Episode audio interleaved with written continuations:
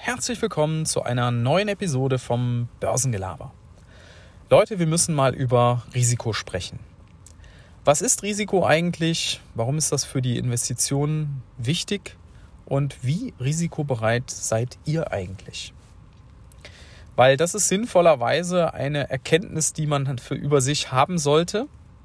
Weil auf dieser Basis sollte man dann auch seine Investitionen aufbauen, seine Investitionsentscheidungen.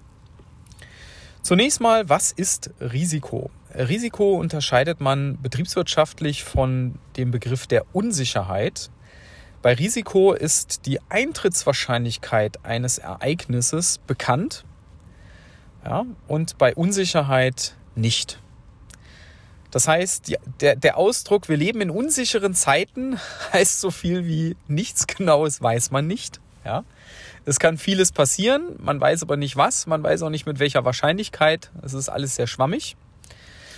Wohingegen der Ausdruck, das ist aber risikoreich, durchaus mit, einem, mit einer Zahl belegt werden kann. Und wir machen mal ein kleines Gedankenexperiment, äh, wo wir ein wenig darüber herausfinden können, wie risikobereit wir sind.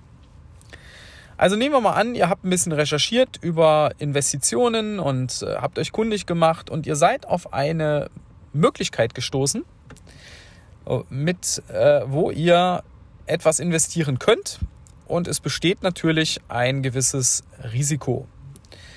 So, nehmen wir mal an, ihr müsstet vier Netto-Monatsgehälter investieren bei dieser Chance.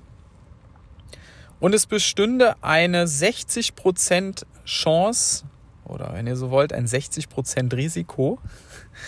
Ja, aber positiv wird man es ja als Chance bewerten. Ein, eine 60% Wahrscheinlichkeit, dass ihr aus diesen vier Netto-Monatsgehältern innerhalb von etwa drei Jahren, plus minus, genau wisst ihr das nicht, 20 machen könnt. Das heißt, das Ganze verfünffachen. Und mit einem 40-prozentigen Risiko, also mit einer Wahrscheinlichkeit von 40 Prozent, wären die eingesetzten vier Monatsgehälter weg, verloren. Ja? So, ihr habt also recherchiert und habt äh, gelesen, gehört, äh, YouTube geguckt und so weiter. Und so seid ihr auf eure Einschätzung gekommen mit diesen Wahrscheinlichkeiten. Ja, und äh, diese, dieses Zeitfenster von drei Jahren, das könnt ihr halt auch nur in etwa abschätzen nach allem, was ihr so rausgefunden habt. Äh, ja, auch das hat eine gewisse Wahrscheinlichkeit, deshalb sage ich plus minus.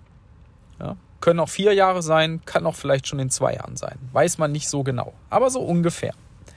Also 60 Prozent aus vier Netto-Monatsgehältern 20 zu machen und 40 Prozent Chance, dass das Ganze weg ist. Alles weg. Und jetzt könnt ihr euch ja mal fragen, würdet ihr das machen? Würdet ihr sagen, jo, hier hast du die, hier hast du die Kohle, so machen wir das.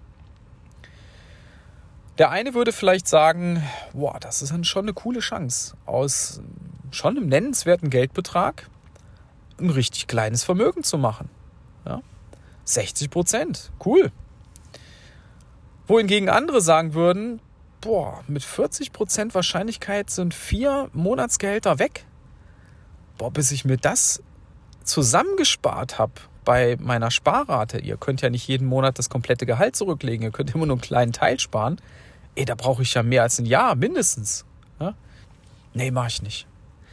Da würdet ihr an dieser Denkrichtung schon merken, in welche Richtung eure Risikoneigung geht. Ja?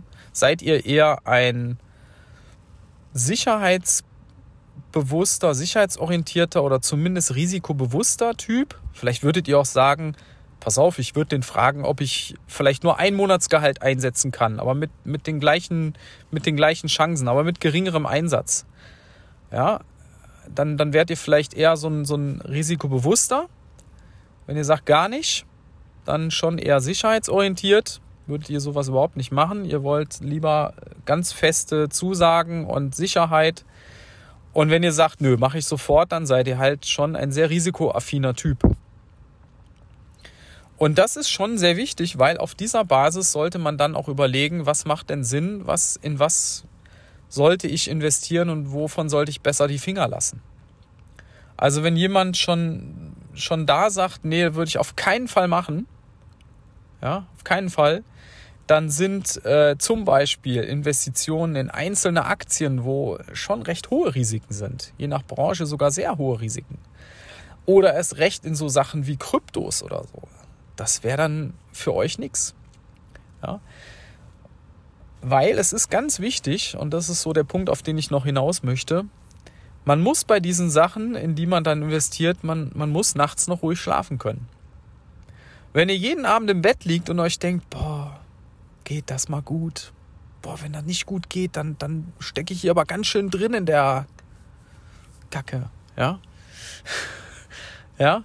Äh, oder wenn ihr jeden Tag darüber nachdenkt, ah, und, mm, und ja, alle fünf Minuten irgendwie äh, ins Depot guckt, ob das auch wirklich alles so funktioniert und, und wie viel Prozent es schon wieder gestiegen und gefallen ist und es macht euch tierisch nervös, dann solltet ihr das besser nicht machen dann merkt man an der Stelle, dass das Risiko, was man da eingegangen ist, für einen selber zu hoch ist. Ja, man sollte in der Nacht noch ruhig schlafen können und man sollte auch, ähm, wenn, wenn da auch mal was von schief geht, nicht gleich äh, völlig ruiniert sein. Das ist also ganz wichtig. Da sollte man sich drüber klar werden, wenn man es nicht eh schon weiß. Und da finde ich solche Gedankenexperimente immer ganz interessant. Wobei es nochmal was anderes ist, wenn ihr die Chance wirklich auf dem Tisch liegen habt. Ja. Ja, in diesem Sinne wünsche ich euch einen guten Wochenauftakt mit wie viel Risiko immer ihr auch eingehen wollt. Und bis dann. Ciao.